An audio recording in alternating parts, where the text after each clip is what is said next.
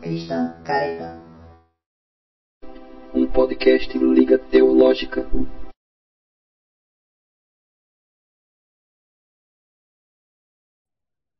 Fala galera da Liga Teológica! Estamos juntos mais uma vez nessa Liga Marota, homenageando aqui o casal querido Paulinho e Kelly, essa Liga Marota aqui. Estamos juntos para mais uma vez contemplarmos esse cinema, essa mágica da sétima arte. Mas junto comigo nós teremos outros caras aqui. A gente vai falar hoje sobre filmes baseados em fatos reais, documentários, sobre se a vida imita a arte. Será que isso existe? E eu trouxe hoje aqui uma galera de peso também para falar sobre isso. Será que essa galera é, é, a arte ou eles são a vida? Né? Então, quero convidar aqui para a gente o nosso ligueiro, Pastor Vitor. Chega junto aí, pastor. Que beleza, que maravilha, que alegria! Estamos aqui para falar de filmes baseados em fatos reais eu vou dizer, vocês vão se surpreender com os meus filmes favoritos baseados em fatos reais. Opa! Então já se prepara aí, né? Se assenta aí na sua cadeira, já pega um copo d'água, como o pastor Vitor aí, né? Para você acompanhar essa live que vai ter muito bate-papo bom aqui. Uma, uma reflexão também que vamos levar, como sempre, né, sobre a vida, sobre o que podemos aprender com essa vida, que às vezes é arte, às vezes é real, e o que é real mas hoje nós temos um convidado especial aqui com a gente. Já tem participação aí, o Natan coloca Hello, né, que deve ser aquela bonequinha Hello Kitty, né? Aula acabou. E agora, bora para a live da Liga. Então seja muito bem-vindo, Natan. Como é bom contar aí com a sua participação de sempre. Você é cadeira cativa já aqui com a gente. Mas eu quero convidar alguém especial. Esse cara que é. Ele é muito quadradão, ele é do bando de quadrados, né? Esse que é uma perna do bando de quadrados, né? São dois ali, mas hoje a gente só pôde trazer um, né? Porque o nosso orçamento é muito baixo e o cachê desses caras é muito alto. Então eu quero convidar aqui uma boa noite para o Mike. Chega junto aí, Mike. Oh, oi, oi, tudo bem? Como vocês estão, pessoal? Muito bem. Você vê aí que já, já entra com esse humor, né? esse cara, ainda bem, né, que tem alguém como aqui, porque eu e o Vitor somos pessoas muito sérias, né, mas aí tem um Mike para dar essa quebra aqui, né, trazer esse quebra-gelo aqui pra gente. Meus amigos, muito bem, sejam todos bem-vindos. Também você sabe, né, toda live da liga, você tem um cara que está por trás das câmeras, nos bastidores, né, o nosso oráculo que é o Iago. O Iago está aí montando tudo, é ele que vai apresentar algumas imagens, é ele que vai colocar no ar a sua pergunta ou a sua participação aqui no chat. Então, se você falar alguma coisa no chat e não vê ela aparecendo, você xinga o Iago, certo? Você fica com raiva do Iago, você cancela o Iago, né? E não a Liga Teológica. Olha aí, ó. O Iago já colocou porque ele é onipresente. Ele está ali nos bastidores, está escrevendo, está falando alguma coisa e ainda está no nosso ponto aqui, dando bronca na gente né? Esse é o nosso Iago que está torcendo para essa live acabar né, no horário certo. Sempre ele vive nessa torcida, né? E você, claro, você que está nos acompanhando. A live aí qualquer hora. Olha aí, cancela o Paulinho, ó. É, faça isso não, cara. Faça isso não.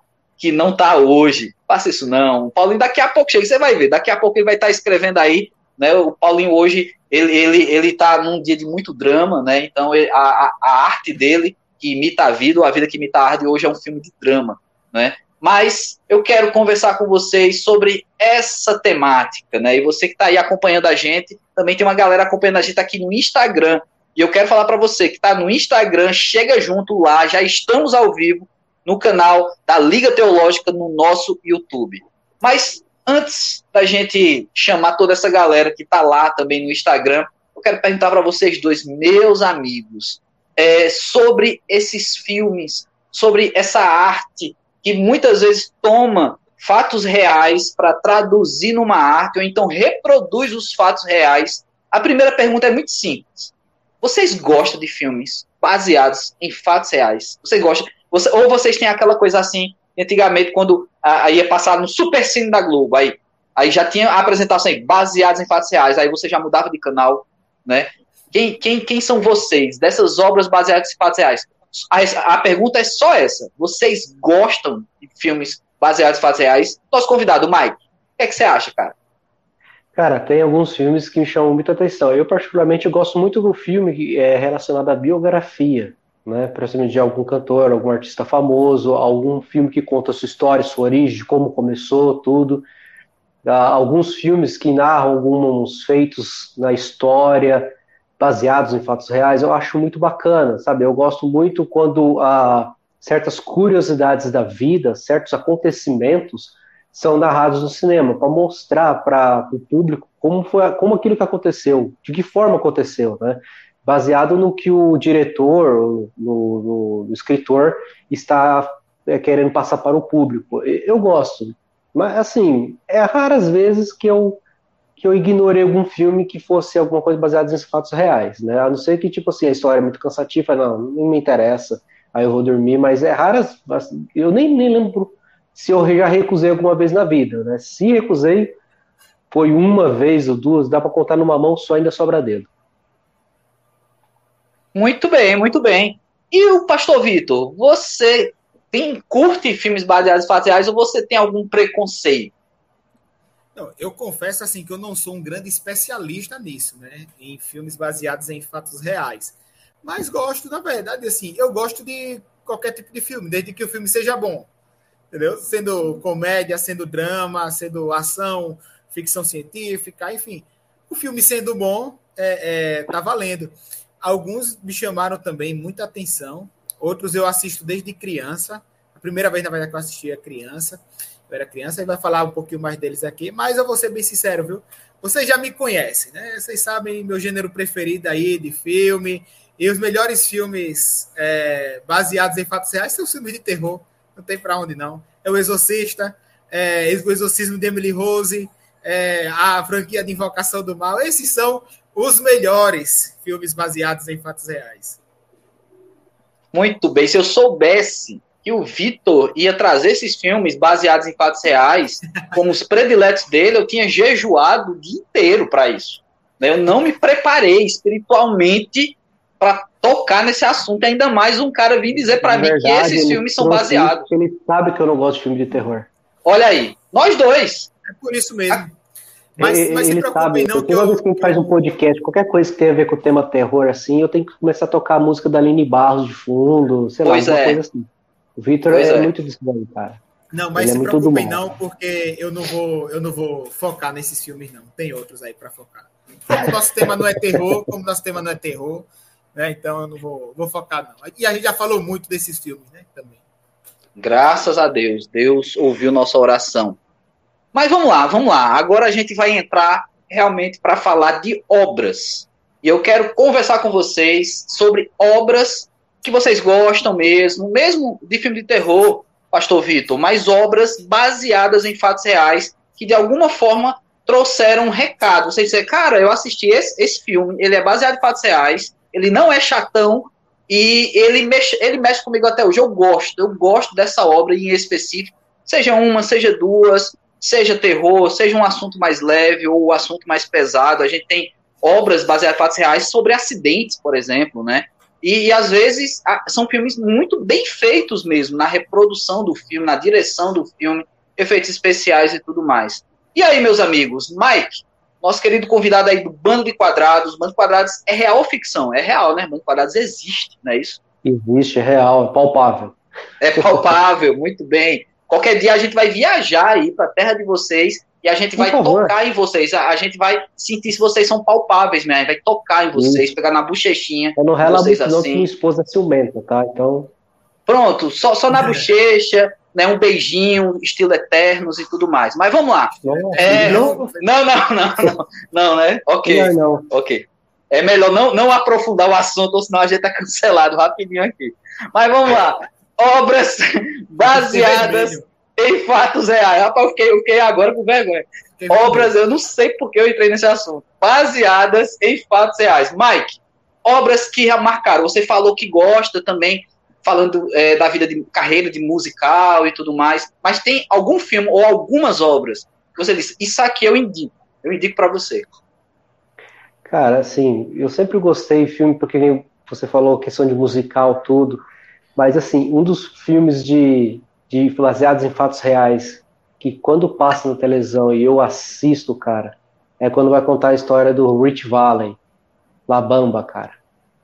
Acho muito legal esse filme, cara, do Labamba, quando conta a história dele, a origem, a forma como ele começou a carreira, né? Menino pobre, aí criou a música Alabama, é, Dona, enfim, cara, é um filme muito gostoso. Eu gosto desse filme toda vez que passo pra assistir. E são, cara, assim, tem outros, são vários, cara. Mas assim, esse filme acho que foi um dos primeiros assim que, que me prendeu, que é baseado em fatos reais, sabe? Quando eu, acho que eu assisti esse filme aí quando tinha os meus 12, 14 anos, mais ou menos. Então, até hoje, quando eu vejo esse filme, caramba, lá, Bamba, vou assistir. Eu vou lá e assisto, cara. É muito legal. E é um, e é um pouco triste, né? A, a, vida, como a vida do cara se encerra, né? Realmente é, é, é um drama, né? Assim, eu acho engraçado, Mike, que em filmes que envolvem carreira musical, tem muita gente da, da gente mais nova, né, que acha que a, o filme Nasce uma Estrela é a vida da, da, da, Lady da, atriz, da Lady Gaga, tá ligado? Mas mal sabe que já é um, um, remake de Nasce uma Estrela, que já teve outros Nasce uma Estrela no passado também. Uhum. Mas um, um, eu quero te perguntar uma coisa, cara, que é um polêmico aí, que inclusive é, o, o, o, ator ganhou Oscar. Mas, cara, o que é que tu achou de Bohemia Rhapsody? Cara, eu vou falar pra você que eu gostei do filme.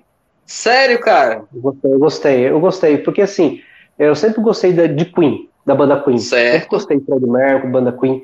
E como eu falei pra você, eu sempre eu tive banda um tempão atrás, muito tempo atrás, né? Sim. Então eu sempre vi, acompanhava esses filmes de carreira, de como o artista iniciou, sabe? E servia como inspiração também. Eu ficava, puxa, se o cara conseguiu dessa forma, dessa dedicação, por que não? Né? A, a, a, ainda não se tem filme, se fala em fazer muitas vezes, mas sempre acaba pulando para trás, ou não tem patrocínio, coisa assim do tipo. Que é o filme baseado no, no na história dos, dos Mamonas Assassinas, né? E Sim, como ele conseguiu, como ele nasceu. Mas só que teve bastante, como pode dizer assim, uh, episódios é, que narraram, ou documentários que narram a história do, de como os, os, cinco garotos de Guarulhos cresceram, como eles criaram uma banda. Então, assim, existe documentário, inclusive, né, sobre a história deles, que eu Sim. acho fantástico, quando você pega trechos da, da carreira deles, como ele é, eles eram utopia, depois eles viraram Mamona Assassinas. Então, assim, cara, é, é inspirador, cara, é inspirador. E é legal. Você falou que muitas vezes a história dos artistas é meio triste, e realmente é, cara. E não só do lado não cristão, como do lado cristão, existe também filmes que contam a história é, de vida de alguns artistas. A gente tivemos agora a música I Believe, do Jeremy Camp, que conta a história uhum. dele. Ele fez Sim. essa música porque a esposa, a ex-esposa dele faleceu de câncer. Então conta toda a trajetória. Cara, é um filme que eu recomendo muito assistir. Ah, e Jeremy Camp, assim, é, é um dos maiores artistas no meio cristão, fantástico, uma voz incrível, as músicas abençoadas, a forma como Deus usa a vida dele né, para escrever as músicas, a, história com tudo quanto aconteceu, e ele narrando também o, o, a questão do que aconteceu com a esposa dele é fenomenal. Tem a música também I Can Only Imagine, que também é, é outra, outra história de vida também que é fantástica também, que recomendo muito que a galera assista, também é evangélico, né, cristão, e assim, é muito bom, é muito bacana, né, e, e cara, e, e, eu sou ficcionado com isso, eu assisto até biografia, cara, filme de biografia, que eu acho muito Legal. fantástico, assim, saber como o artista começou, como, como, porque, tipo, às vezes o pessoal fala assim, ah, teve sorte, ou, ah, foi fácil para ele, ah, já nasceu de família rica e já conseguiu. E às vezes não, cara. Você vê a dedicação, o esforço das uhum. pessoas, como eles conseguiram, cara. É, é bacana, é legal. Cara. É. Você conhece a história do Keith Green? De quem, desculpa? Keith Green. Não. Pois é, o Keith Green, Kate, cara. Kate Green, você fala? Hã? Kate Green? É. Que é, que é, que é um cara. Você fala? Isso, mas ele era músico também, que inclusive foi o, o é uma influência até por Marcos Almeida, do Palavra Antiga. O Keith Green, ele, ele fazia um trabalho de missões com usuários de drogas e tudo. E ele Sim, tinha conheço, uma carreira. Conheço, ele, tinha, ele tinha, uma carreira musical é eu falo, também. Eu, eu, eu, falo mais Kate Green.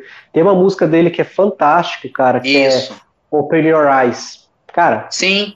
Sim. essa música, para quem nunca ouviu uma música cristã assim, de verdade, cara, esse Open Your Eyes, cara, é um tapa na cara de muito crente, cara, de muito crente, principalmente nos worship de hoje. pois é, e ele, a vida dele se encerrou num desastre aéreo também, tá ligado? E ele novo, um cara novo, sabe? Que fazia um trabalho social também excelente, fantástico, né? Então vale a pena. Não tem filme, mas vale a pena a galera que tá acompanhando a gente aí também dar, dar uma procurada na história desse cara. Tem muita coisa boa aí pra gente aprender e, e letras, né? De canções que realmente são tapa na cara. Mas, uhum. voltando sobre a vida imita a arte, sobre essas obras baseadas em fatos reais, Pastor Vitor, né, o defunto do Paulinho, diga aí, meu amigo, o que é que você traz aí pra gente de obras que você diz, ó, oh, isso aqui eu indico, eu indico essa obra porque ela é boa, baseada em fatos reais? É, primeiro, assim, eu vou dizer que eu gostei muito também do Queen, né? Olha. Achei, é, é, boa. O, o, Oscar eu achei merecido porque o cara interpretou muito bem o Fred Mercury, velho. O cara interpretou Sim. muito bem. Inclusive, na, na, naquela fase que ele tá de cabelo grande, quando ele começa quando ele conhece, né, os outros três lá, ele conseguiu ficar mais feio do que o Fred Mercury, é, do que o Fred Mercury era. e é fantástico. E, e, muitas pessoas reclamaram porque ele dublou em muitas músicas. Porque você imitar a voz do Fred Mercury é praticamente impossível. Só tem um cara que consegue, né?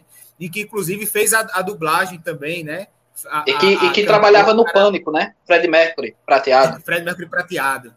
Nossa. Mas tem um cara que ele, que ele imita o, o Fred Mercury, um americano. Eu acho que ele é americano e a voz dele é igualzinha do Fred Mercury, né? Ele Na verdade, se eu não me engano, ele é vocalista da banda Queen hoje. Ah, ele é cara. é vocalista do ele Queen. Ele canta também no Queen e ele tem a voz semelhante à do Fred Mercury. E ele participou da dublagem, né, do, do, do filme, né? Ele, em alguns, uhum. alguns momentos, ele, ele dublou. Eu achei muito bom. Eu fui no cinema também assistir. E eu também sempre gostei de Queen, cresci ouvindo Queen, né? E acho que é uma das maiores bandas aí de todos os tempos. Ah, olha aí, o Iago tá. Ada Lambert. Lambert, é isso Adam mesmo. Lambert. Isso mesmo. É. Foi ele que cantou no Rock in Rio com o Queen. Olha, participou do, do American Idol. Olha aí, pronto. É isso mesmo. Legal. É, agora sim, o filme que me marca, eu acho assim que quem está participando da live aí, quem está ouvindo, quem está vendo a nossa live, acho que poucos assistiram porque ele é um clássico. E a primeira vez que eu assisti foi na escola. E depois meu pai é, é, comprou o DVD, né? Porque meu pai sempre gostou muito de música clássica, né? Hum. E ele tinha, meu pai tinha, hoje não tem mais, infelizmente, mas ele tinha uma coleção de, de CDs de música clássica, enfim, né? Que é a história do Mozart. É um filme chamado Amadeus. Amadeus, conheço. Amadeus. Que conta a história do Mozart, né? Que um gênio aí da música clássica ah, que ele, que ele é, é fantástico, né? O cara com, com 12 anos já tinha composto a sua ópera completa, né? É, o cara com é sete anos compôs a primeira música, depois com nove a primeira sinfonia, com 12 anos o cara já tinha a primeira ópera completa, né?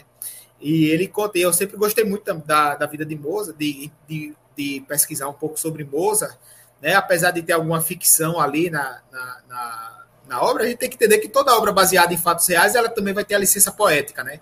Sim, ela vai exato. ter lá a, visão do, do, do, diretor, a visão do roteirista, enfim.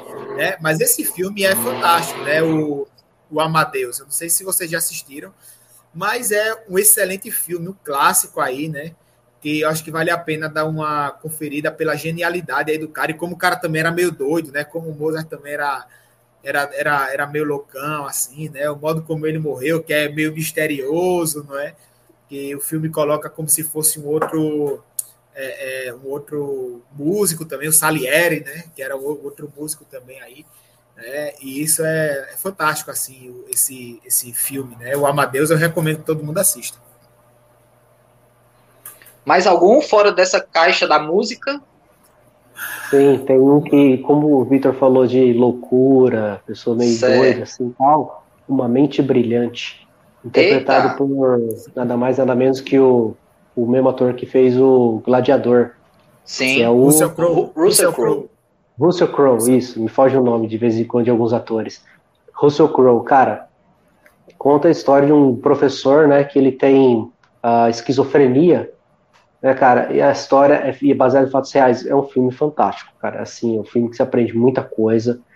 cara, é muito bom, cara. Vale a pena se você não, para você, você gosta de física, essas coisas, assim, universidade, cara, é um filme que a gente recomenda. E, inclusive, esse cara ganhou, né, na vida real, e ganhou o prêmio Nobel. Sim. Então, vale muito a pena assistir e conhecer a história desse professor, cara. Que é, é, é fantástico. E, e, é, e, é, estrelado por, pelo Jor-El, né? O pai do Superman. é, então, agora, exatamente. Rapaz, eu vou dizer um filme aqui que eu gosto. Aliás, é, é um, na verdade, eu tenho uma relação de. Não vou dizer de amor e ódio, mas ao mesmo tempo que eu gosto, eu não gosto. Diga, eu, diga, sei, diga. Eu, eu, não sei explicar. Que eu acho que entra como sendo baseado em fatos reais, que é a Paixão de Cristo, do Mel Gibson. Certo. É bom. Entra, entra sendo baseado em fatos claro. reais. Sendo baseado em fatos Uhum, reais. com certeza. É, assim, aquele filme ali, eu durante um tempo da minha vida, eu tinha uma certa, eu não gostava dele, porque eu achava que o Mel Gibson ele tinha exagerado muito, né? Ah, porque as cenas ali são, poxa, são terríveis, né? As cenas ali do, do que aconteceu. Até que eu fui estudar no seminário e fui estudar teologia e comecei a pesquisar sobre como acontecia a, a, a crucificação, né? E é praticamente exatamente daquele jeito. Não tem. A crucificação era algo terrível naquele tempo, né? Era uma coisa assim que eles, eles elaboraram para que a pessoa é, é, sofresse mais de forma lenta. A morte na crucificação era muito lenta, né? Tanto é que Jesus começa a ser crucificado às seis horas da manhã, só morre às três da tarde, né?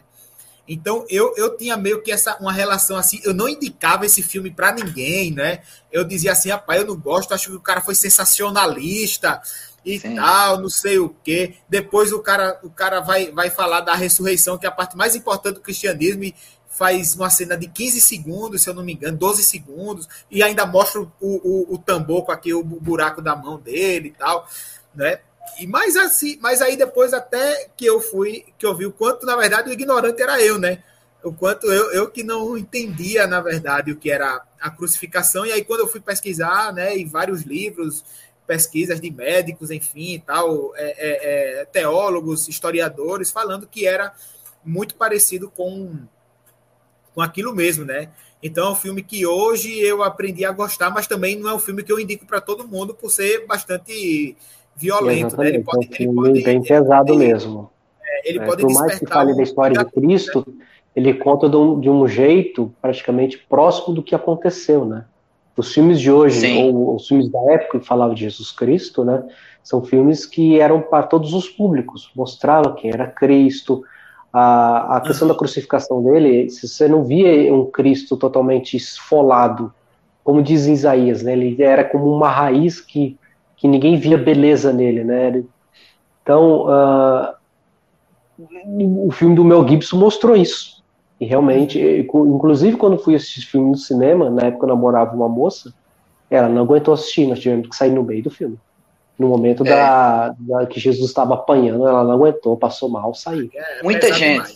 Não, eu lembro que, que eu, eu vi reportagens que muita gente passou mal assistindo no Tem lançamento. gente que, que, que morreu de infarto na Eu, hora. eu, Teve, eu não sei se é verdade, eu me lembro, eu lembro Eu não disso sei aí também se é mesmo. verdade, mas sai- saiu é, é, notícia desse tipo, né? É, Um padre, parece um padre, que tinha morrido de infarto. Não sei se foi por causa do filme ou se o cara já estava com o coração detonado mesmo e, e morreu. só sacramentou ali. Né? A, a, a Larissa Takata está aqui com a gente, ela, ela disse que assistiu, ela nem era cristã ainda, e ela gostou. Olha, eu gostei desse filme. Eu nem era cristã ainda, mas fiquei chocada, né? Então eu, eu, Inclusive- eu acho que né, realmente era a intenção do Mel Gibson, né? Era, era através do choque, né? Mostrar a realidade. É, E, e depois tem uma, uma entrevista muito legal com o, o ator, que eu acho que muita gente já assistiu, né? Ele contando assim que ele real, o quanto ele sofreu para fazer aquele, aquele filme, até atingido por um raio o cara foi, velho. Isso, Ele disse Sim, que foi inclusive, a cruz, quando caiu em cima dele, deslocou o ombro dele. Isso. De verdade. Isso E ele carregou aquela cruz com o ombro deslocado. Sentindo dores. É, isso E- mesmo. Ele pediu para parar o filme, ele falou: não vai parar nada, não vai parar nada, eu quero continuar. Deus tem um propósito para minha vida. O, é Jim Caviezel, o nome do ator que fez o Isso, filme. Jim Caviezel. Inclusive, E, e, assim, ele é cristão, devoto mesmo. E o cara, assim, totalmente crente em Cristo mesmo. E, e ele falou que foi um dos melhores momentos da vida dele foi ter fazer esse filme. A maior honra da vida dele foi ter feito esse filme. Hum. É, inclusive, o Mel Gibson falou que ele está trabalhando na continuação, né? Ah, é? A ressurreição. É, ele está trabalhando na, na, ressurreição. Caramba. Pois é, eu, eu, acho, eu acho um filme excelente, cara, Paixão. É um filme que todo mundo sabe o spoiler, né? Todo mundo já sabe. Mas, mas que. Já sei o final, é, já sei o final. É, já sei o final mas que Mel Gibson, cara, ele fez um estudo muito bom, tá ligado? Inclusive até de, de aramaico, né? Ele usa. O filme é né? de aramaico, pô. Aramaico Exatamente. o cara, o cara, ele caprichou mesmo, assim. Foi um filme muito bem feito. E, e, e sim, tem uma novidade. Eu, eu, eu sei que vazou aqui na Marvel que tem Mephisto na Paixão de Cristo. Tem. É. Ele meio de cantinho. Com filho. Com filho. É, okay. é, é, outra coisa interessante do filme é a representação de Satanás, né? Eu achei Sim. muito interessante. Você não sabe se é homem, se é mulher, né? Tem um meio, meio andrógeno, assim, né? O, a atriz parece que é uma mulher, né? Mas a, o rosto, na hora, você não sabe. E ele, e ele teve esse cuidado de mostrar isso, né? É bem interessante a visão ali do, do, do inimigo aí sobre, sobre esse tema aí. Um, uma das cenas, uma das cenas que mais me marcaram nesse filme, que eu já fui cristão, né, assistir, é, é quando a, a, se dá a morte de Jesus na cruz. E aí cai uma lágrima na perspectiva do céu. Uhum. Ela, a lágrima, a gota d'água, a gota de lágrima deforma e vira chuva. Como se fosse uma lágrima, na verdade é chuva mas aparece uma lágrima pingando. Cara, aquilo, eu me fico todo arrepiado, cara. Aquilo ali me marcou assim. O momento que a gota cai no chão é o momento onde o véu se parte em dois. Exatamente. E é, é Exatamente. é sensacional, cara. É sensacional. Eu vou assistir de novo. Tomou um cuidado e uma licença poética que não conseguia, que assim, que não distorceu o, o contexto do filme né, e sua essência, cara. E conseguiu mostrar uma coisa assim, tipo assim, como, como é Deus olhando tudo aquilo. Como é que Deus presenciando aquilo, entendeu? Ele tomou até esse cuidado, tipo assim, desse caso que você falou, de uma forma de uma lágrima, como se tivesse um olho, o olho embaçando e caiu uma lágrima. Isso. E aí, obviamente, você percebe que era foi uma chuva, mas não tem um que não vê essa cena e fala assim, mano, Deus sentiu. E tem, é. e tem também aquela cena, no momento que Jesus morre, Aí aparece Satanás soltando um grito assim de desespero, né? Sim, ah, sim. É, Ele sendo é, derrotado ali. É, é, ali é fantástico. É, é fantástico. Caramba, eu, eu, não imaginava que a gente ia caminhar é, Veio agora na cabeça, veio agora fantástico, na cabeça aqui. Fantástico, veio agora eu, eu citei. Mas é fantástico. É, fantástico. é interessante assim, como eu passei a gostar depois dele, né? Porque eu, Sim. a primeira vez que eu assisti, olha só, eu não assisti no cinema. Eu acho que eu, eu não sei se tinha alguma classificação, ah, mas eu acho que eu não Mas tinha, cara, tinha muito sangue, tinha Sim. classificação. Tinha classificação, Qual é o Então pode até pesquisar. Engano, é de Jesus, de Jesus era 33, 33 anos. é, depois o, o pediu o nosso oráculo aí para ver o ano do filme. Tal. Ele vai descobrir. Mas eu acho, eu, eu acho, que eu, não tinha 18 anos, eu acho que o filme era 18 ou 16 anos, eu não tinha 18 anos na época. E aí, o que foi que aconteceu? A primeira vez que eu assisti, acho que é por isso que eu comecei não gostando, foi o pastor de juventude lá da igreja passou para os adolescentes da igreja, né? Pra, é, não, ó, em 2004. 2004. 2004 eu não tinha 18 anos. Então, é, é, o que foi que aconteceu? Então, ele passou lá no, no, no, no, no telão, vai, para todo mundo, tá ligado? E aí terminou e ele disse assim: Ah, e vocês pensam que foi só isso? Foi muito pior do que isso e tal, não sei o que, foi. Aí eu fiquei meio assim. Terrorismo gospel. Terrorismo, terrorismo. Aí é, é, eu nem falo, foi por causa desse pastor que eu me converti. Então, ele não está ouvindo, eu acho. Mas é, é realmente é um filme que acho que não é bom passar para culto de jovens nem culto de criança, acima de 18 anos. Pela, pelo, pelas cenas, por tudo que mostra. E por mais que seja um filme cristão, não é um filme cristão. É um filme baseado na vida de Cristo, mas muitas pessoas acham que é um filme gospel. Não é um filme gospel. Não é. É um filme baseado na vida de Cristo, nas últimas horas de Cristo, né? Até a crucificação, feito por, por Mel Gibson. Muitas falam, ah, esse filme gospel. Tem muitas pessoas que acham que, por exemplo, Narnia. Narnia é um filme, não, não é gospel.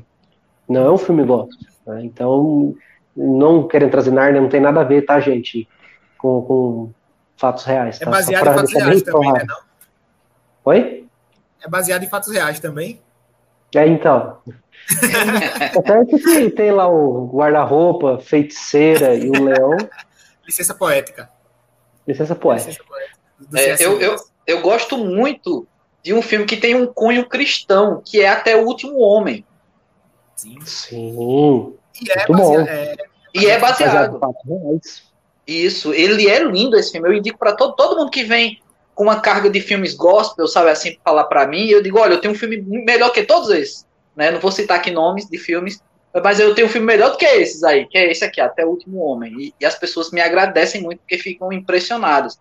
E é um filme chocante, sabe? Assim, a, a as explosões, voa perna, assim, é, é, tem umas cenas bem fortes, né? Também não, é, não serve para criança. Tem um que eu, que eu gosto mais do que Até o Último Homem, que é o Invencível que conta a, a história real também de um, de um cara que ele é cristão, ele era cristão, ele é americano, e que é o cara da tocha olímpica. Hum. Que ele que ele ele vai para ele vai para a guerra, né? Nesse ano não não tem Olimpíada e ele vai para o Japão, né? E lá tipo tem um cara que tortura tortura ele toda hora porque ele é preso Aí tem cristãos lá, inclusive é com o Andrew Garfield também, que ele faz o papel de um, de um padre. Olha só. Quem diria, né? O Homem-Aranha já foi padre. Já foi padre. E, e aí, o que é que acontece? É, na, na vida real, esse cara depois, ele, ele carregou a tocha olímpica nas Olimpíadas do Japão. Né? E ele perdoou todos os japoneses que, que fizeram isso, que torturaram ele, né? E tem um Caramba. que era o, o general, que eu, eu, tenho até uma história interessante com, com essa, porque o, o sobrenome do cara era Watanabe, do general que tortura, que disse, inclusive, não aceitou, na, na vida real, não aceitou receber o, o cara depois, né? Porque ele foi o que mais torturou, ele não aceitou receber o cara, o cara ia perdoar, e ele não aceitou. Aí eu fui para um seminário de Kendo, o nome, o, tinha um sensei japonês que o sobrenome dele era Watanabe também. E aí eu fiquei pensando, rapaz, será que o cara é descendente, já que eles têm tanto negócio de família? E o cara era tão bruto quanto o, o general lá, pô. Até meter espada assim de bambu nas pernas do, do povo, ele, ele metia, né? E eu fiquei pensando, meu Deus, será? Eu fiquei querendo perguntar, mas não vou perguntar, não, porque o cara é bruto e, e você levar um fora aqui na frente de todo mundo, né? Mas é um filme muito bom também, o, o Invencível, né? É um outro filme também que é interessante, que é não é um filme gospel, mas tem cunho cristão é chamado Um Belo Dia na Vizinhança, com Tom Hanks. Tom Hanks. Ah, um filme muito Nossa, bacana, que conta a história muito de um elogiado. jornalista. Oi? Muito elogiado, viu? Sim, inclusive, tá, concorreu até o Oscar em 2020. Uhum. Esse filme, ele conta a história né, de um pregador que tinha um programa de TV voltado para o público infantil, e ele contava histórias, situações, tudo, e tinha um jornalista que tudo que ele escrevia era sempre para falar mal de alguém. Pegava os podres e jogava assim na mídia, entendeu? E, e ele precisava fazer a imagem dele. Aí ninguém queria mais escrever com ele, ninguém mais queria escrever com ele. Ele falou: tem esse cara aqui que aceitou escrever com você. Foi quem? Esse cara, esqueci o nome do, do, do, do, do pregador, né? Falei assim, mas esse aqui não é o que faz o programa? É. Aí falou, pelo amor de Deus, não, não destrói a, a, o nosso patrimônio americano. Isso aqui tem, porque ele era um. É tipo assim, é como se fosse. Ah, como posso dizer? Vai ser uma comparação meio esdrúxula, mas como se fosse o show da Xuxa, entendeu? Tipo assim, o negócio era, era top, assim, é o patrimônio, tá ligado? Uhum. E muitas pessoas admiravam ele, né? E muitas crianças, ele parava, atendia as crianças o programa era sempre gravado, né? E ele demorava quase uma hora para começar o programa só para poder atender as crianças. Ele tirava foto, ele guardava as fotos de recordação. E ele foi conversando com esse jornalista, e esse jornalista tentando achar os podres dele, conversando, conversando, conversando, e não achava. Ele falou assim: Mas assim, eu fico bravo, eu fico irritado, eu já discuti com a minha esposa. Isso é normal como qualquer ser humano. Aí ele explica como é que ele é, releva tudo isso, tudo tal, e os dois acabam virando amigos até o final do, do, da vida deles.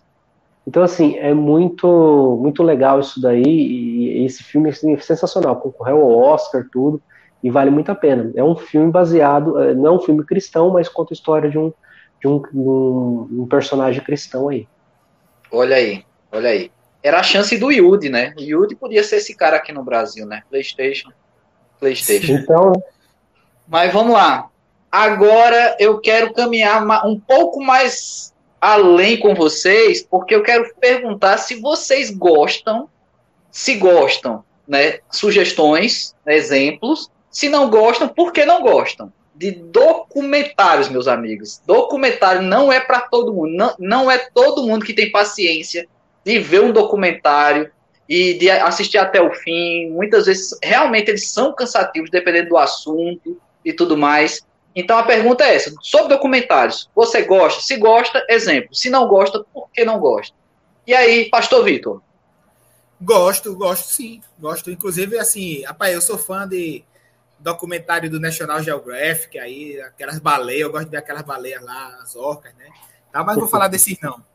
É, eu vou. Tem, tem bons documentários assim que eu assisti, inclusive, recentemente. Eu assisti o documentário do Chorão, né? Do, do Charlie Brown. A história do, Chorão, acho que tem no Netflix, acho que foi no Netflix eu assisti. Ou, é, acho que foi no Netflix. É, é bem legal o documentário, né? Apesar de que eu não gosto muito quando, quando enfim, quando se exaltam pessoas que não são um exemplo para a gente, né? Mas mas de certa forma ali, tipo, o cara financiava tráfico de drogas, né, e tal. Aí eu não acho que é muito legal você exaltar pessoas assim. Mas o documentário é legal porque mostra a realidade das coisas, né? Sim. Eu assisti um documentário muito bom também sobre o He-Man, sobre toda a criação do He-Man, não é?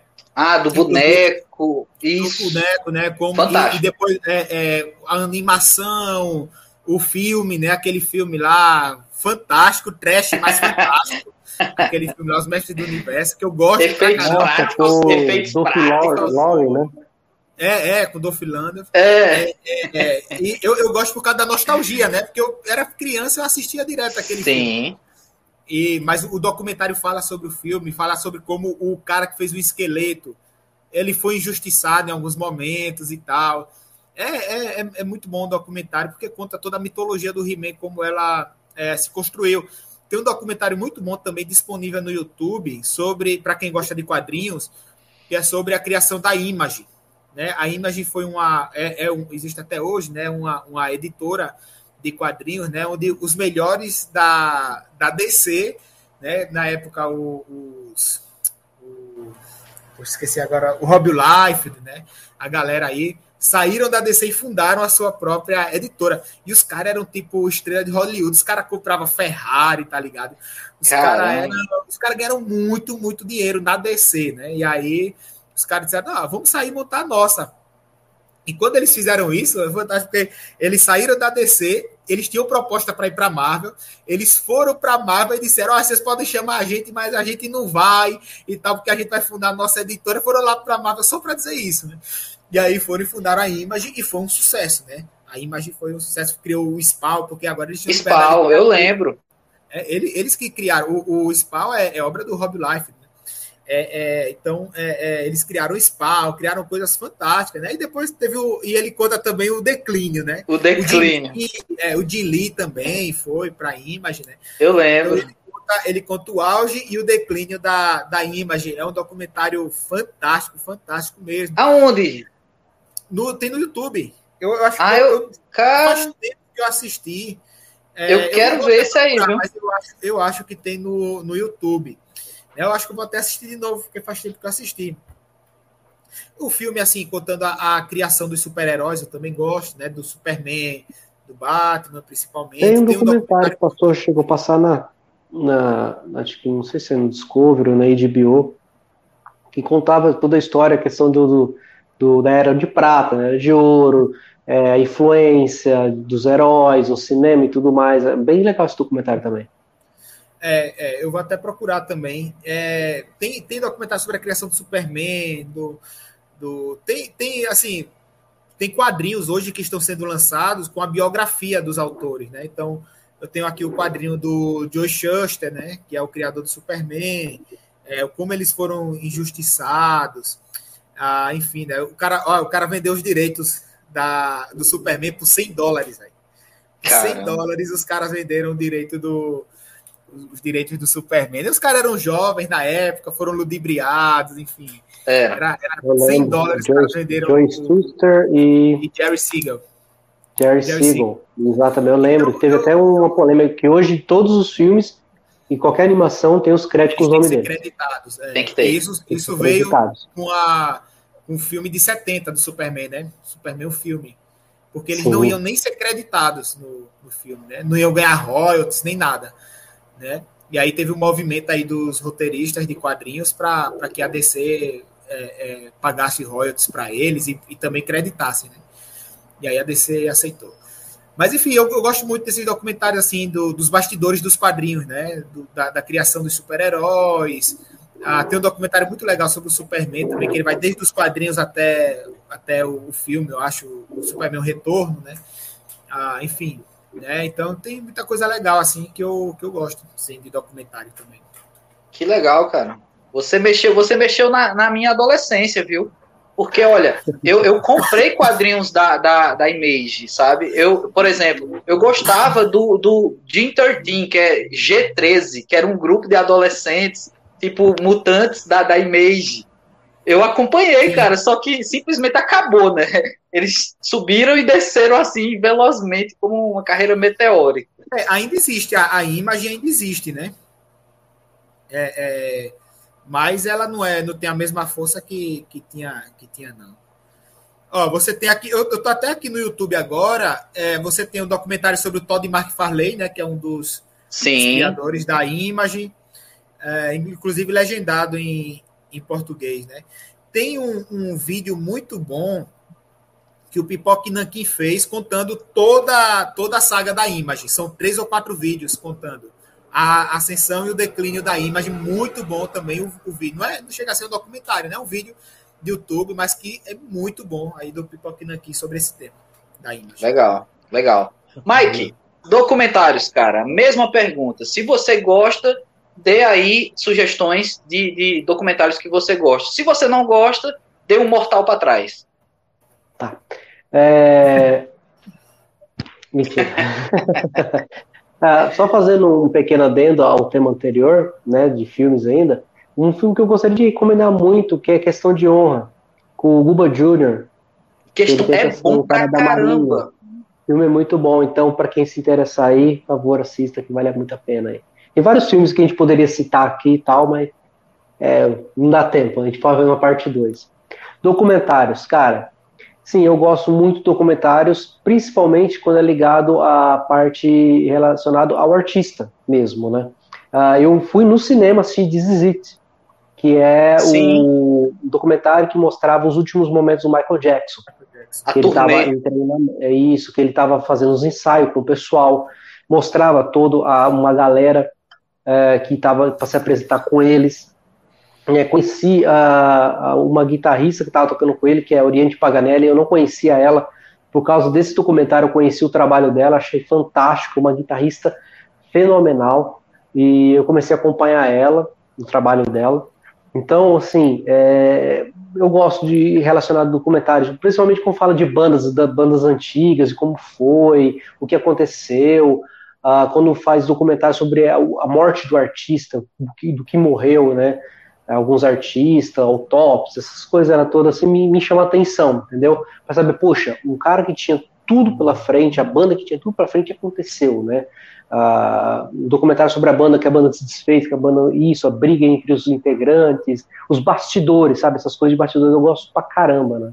Eu gosto muito, esses documentários conseguem mostrar pra gente o que muitas vezes o encarte de um CD não mostra, né? Porque você fala assim, puxa, os caras comporam, é, os caras escreveram mais 10 músicas e tá aqui o encarte, tá tudo, né? Mas o que aconteceu para fazer essas 10 músicas, né? Quais foram as tretas, quais foram as bagunças, quais foram não sei o quê.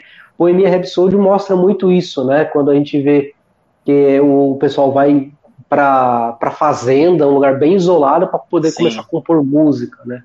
Então essas coisas me chamam muita atenção, cara. Eu acho muito legal é, documentários nesse sentido, né? E obviamente documentários ligados à cultura pop, de criação de produtos, criação que nem o Victor falou sobre a questão do Superman, do desculpa do He-Man, que eu fiquei de assistir, já tá salvo na minha playlist, mas eu não, nunca dou start porque nunca é muito, sobra tempo. Mas eu é queria muito, muito poder esse negócio de brinquedos, essas coisas assim, acho muito legal esses documentários de, de como se é, como se tem uma ideia. Por exemplo, saiu, não lembro se foi no YouTube, não lembro onde eu assisti, um documentário sobre videogames, a origem dos videogames, tudo, como foi criado o Pac-Man. Cara, o Pac-Man foi criado numa mesa de um restaurante, a galera toda conversando, discutindo, o cara tirou um pedaço de uma pizza, olhou para as outras pedaços que sobrou e falou: caramba, tive uma ideia. Vamos fazer um. Aí de lá saiu um Pac-Man, por causa de um pedaço de uma pizza que ele tirou da, da, da, da de toda a pizza ali que ficou. Falei, caramba, sabe, essas ideias de instalo, como é que acontece um negócio desse? Tem muito documentário. E, ah, obviamente, todo serviço de streaming hoje, né, Sim. carrega totalmente esse documentário. Inclusive, hoje eu assisti um sobre o do Mortal Kombat, do primeiro filme. Tá na HBO, né? Que, nossa, esse, eu assisti esse documentário que eu tava com 12 anos, porque o, Fantástico fez uma reportagem na época sobre jogos violentos, que ele falar sobre Mortal Kombat e o Killer Instinct na época. Eita, e eu falei, vou assistir reportagem, reportagem. Na hora que ele mostrou a reportagem, apareceu o Scorpion da cena do primeiro filme, jogando a cordinha no Johnny Cage. Aí tá falando, cenas do filme Mortal Kombat. Eu falei, como assim vai ter filme do Mortal Kombat? E eu não sabia que ia ter o filme do Mortal Kombat. Foi lançado nesse final de semana, o filme do Mortal Kombat. Falei, ah! porque na época não tem internet, tinha nada, né? Falei, caramba, eu preciso ver esse filme desesperadamente. Fui na locadora e não achava o filme, né? Aí o que eu achei? Achei uma fita que tinha um desenho que contava a origem do torneio, até a entrada do torneio, mas não o torneio em si, o que acontecia antes do torneio. Era muito ruim o desenho, muito ruim. Mas, no final da fita, tinha os bastidores de como ia ser o filme. Então, tipo assim, eu consegui ver alguma coisa do que do que estava por vir. A música, que hoje é marcante da música do Mortal Kombat, né? Hum. Então, assim, é, eu gosto dessas coisas, assim. O documentário me chama muito. Quando eu tenho um documentário que me interessa, eu falo, hum, vamos o, ver. O Mike, você disse que esse documentário do Mortal Kombat está no HBO, é? Foi isso, não? É, não é um documentário, é um filme que tem um, um pequeno documentário, entendeu? Eu estava assistindo hoje, porque eu estava procurando sobre o novo filme do Mortal Kombat, nova animação que saiu. Falei, deve estar tá na HBO procurei não achei. Aí eu falei, Mortal Kombat. Aí tava lá, Mortal Kombat, ah, esqueci o título, mas é bem antigo, é um de 90 e. Ah, 90 e. acho que 3, 94. Antes do filme, foi bem na época do filme, não, acho que 94. Massa. Tem, e eu falei, olha, esse documentário eu assisti, eu assisti, né? Tinha o trecho, né, da, da animação, e no final uhum. eles meio que tiraram o negócio relacionado ao filme, mas tinha o quê? falando sobre os personagens que ia ter no filme. Ah, Sonya Blade, peso, não sei o que, acho que é isso aí, The Journey Begins. Acho que isso, é isso aí. tem lá, esse aí tem lá no HBO, acabei de ver. Isso, esse daí tem lá. Cara, Legal, assim, hoje envelheceu mal. envelheceu mal. e, nossa, tinha o irmão do Goro. Foi, mano, o Goro nunca teve, nunca foi citado o irmão do Goro. Ah, não se falava no, no, no, clã do, do Scorpion, se falava no clã do Sub-Zero, que era o, o Slim Quay, mas nunca falou do clã do, do Scorpion, falava que ele era um cara do Netherhelm, né, que era um, um espectro de Netherhelm, mas nunca falou que ele era do clã Shirai Ryu, entendeu? Então tinha muito disso. E o que hoje tem uma história, cada personagem tem uma sua história e bem embasada, bem completa, né? Então assim, documentário para mim, cara, é, assim, não gosto muito de documentário ligado à questão de a, a, os nascimentos dos peixes, não sei o que, na margem do rio, não sei da onde. Ah, não. Isso é muito Globo, Globo Repórter, eu não, não não, eu, não, eu, não me interessa, gosto, não me interessa gosto, muito. Entendeu? Eu gosto dos documentários sobre as baleias orcas, eu gosto. Olha só. Agora é muito eu, específico, eu, cara. É, é, eu gosto. É, é agora deixa eu, né? eu, eu, é, eu vou, vou, indicar dois documentários aqui para quem gosta do tema de artes marciais. Em um desses documentários eu já vou indicar, um, falar de um filme também. O primeiro deles é a história Acho do mestre, é. do mestre Bimba, né? Mestre Bimba é o criador da capoeira regional, né? Lá da, da Bahia. E é um, tem um documentário excelente sobre ele, disponível também no, no YouTube. Né? E o outro documentário é o do Bruce Lee, que é o Be Water, uhum. né? É Seja como água e tal. Que uhum. você vê o quanto o cara era gênio, né, velho? O, o, Bruce Lee, ele era um cara fantástico. Aí eu já puxo pro filme lá de como ele foi representado, né? Em Era uma vez em Hollywood, né? Tipo, o Bruce Lee, ele sempre foi um cara é, caricato. É. Por natureza, ele era caricato. Não tem para onde. Só que o, o Quentin Tarantino. O, o, Tarantino, ele potencializou isso, né? Ele, ele deixou o cara ainda mais caricato. caricato. E eu gostei, eu gostei daquela representação, né? É a visão do Tarantino sobre, sobre o tema. E, inclusive, eu vi uma, uma entrevista do, do Tarantino no, no podcast americano. ele diz assim: Olha, eu entendo a filha dele ficar com raiva de mim porque eu representei ele dessa forma, porque é o pai dela. Agora, o que eu não entendo é um monte de macho, de marmanjo, com raiva de mim por causa, por causa disso, né? Aí ele, ele, ele morre, ele diz, né, que ele, ele, ele representou, porque existiam conversas de bastidores ali em Hollywood que ele era meio boçal, entendeu? A gente nunca vai saber a verdade, né? Se realmente é, ele era, porque a é, gente não conhecia. Tem um filme, já inclusive, fala sobre o Bruce Lee, né? Que é, chama Dragão, a lenda de Bruce Lee. Sim. Que conta a história do Bruce Lee até quando ele entrou no cinema, tudo é, tal. É, é, bem é legal. Conta a história do documento do Brandon Lee. Não. não é documentário, esse é não, filme. é filme. É filme. Esse é filme. É, é filme, filme. filme. também, assim, baseado em fatos reais, de artes marciais, tem o Ip Man. É isso que eu ia falar agora, Ip Man, que é o mestre do Bruce Lee, né? Que é muito bom, muito bom. O cara lutava demais. Né? E aí tem Era Uma Vez em Hollywood, que eu acho que é um excelente filme, né? Um grande filme aí né, que a, a pessoa para assistir precisa ter algumas referências, né? E, e enfim, Isso, né, exatamente. Precisa, Senão não vai entender muita coisa do filme. Coisa, né, mas é muito legal. Tarantino é demais. Tarantino é Tarantino. E que não é, e que não é integralmente baseado, né? Mas é, é como se fosse inspirado, né? Ele se inspirou em fatos reais, né? E desenvolveu ali a história dele. Né? Eu acho ele que ele cria é um filme autoral, né? É um filme é. muito autoral, né? É, de, é, o, é, o, que a gente fala, aquele cinema de assinatura mesmo, que falta Sim. Hoje que é uma não, carência e, hoje, né? E Tarantino é, faz uma faz uma final diferente do que aconteceu na realidade. Isso, isso. Uhum. E, e não, e, isso, e até o filme inteiro ele insere personagens que vão olhando assim como se fosse as margens da história real. A história real está acontecendo, a, né? Uhum. Só que tem dois personagens criados que estão ali olhando em volta. Né? Mas Tarantino faz uma coisa, cara, que poucos, eu já vi poucos fazerem tão bem feito em, em cinema que ele faz a, a, a uma quebra de várias projeções do cinema, várias camadas. Ele faz um filme que fala sobre o filme dentro de um filme. Tá ligado? É um negócio assim, é, são três vezes, é um Inception triplo, cara, que o cara faz, ele você fica meio uma quebra da quebra da quebra da parede. É, é, é impressionante, é impressionante como ele consegue fazer isso, né, ali. E eu fiquei assim de cara, velho, eu fiquei de cara como, como ele conseguiu que eu disse, eu não tô acreditando que eu tô vendo isso no cinema, e isso me impactou assim de um jeito, porque em termos artísticos, ele foi muito sutil, tá ligado? Para os detalhes. E Leonardo DiCaprio, cara, detona. Leonardo DiCaprio. Um excelente ator. Excelente. É, é que eu tô, eu tô, tô numa vibe de, de assistir os filmes do Tarantino, né? Aí eu assisti os dois Kill Bill, aí reassisti, na verdade, né? Os dois Kill Bill, assisti, reassisti Django, que é excelente também.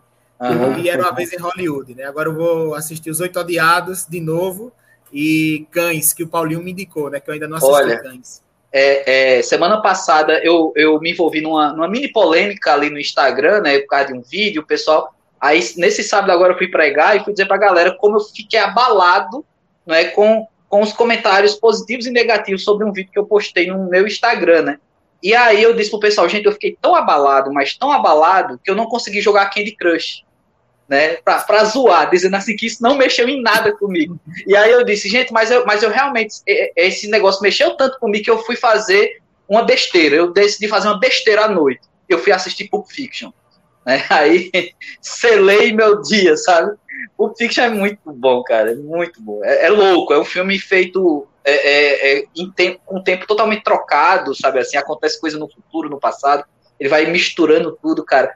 E aí no final é uma salada muito, muito interessante. Tarantino, vale a pena, Vitor. Se você não assistiu. Assisti não ainda, Pulp Fiction. Assista Pulp Fiction. Muito, muito bom. Mas vamos lá, gente, vamos voltar para o nosso assunto aqui. Ainda tem uma terceira via que eu quero conversar com vocês, e eu não sei se vocês gostam dessa via aqui, que são falsos documentários. E aí? E aí, Vitor, aproveita que você já está aí falando. O que, que, você pensa, cara? Você realmente ah, continua nesse embalo? Não, você gosta dos baseados em fatos reais, você gosta dos documentários, mas quando se trata de falsos documentários, você gosta, velho? Rapaz, eu fiquei com medo agora que você disse assim: você gosta dos baseados. Foi, aí, aí, eu completei. É, aí dos baseados. Aí eu solta o reggae é, aí, mais, solta o reggae. Eu já assisti também o documentário do Bob Marley.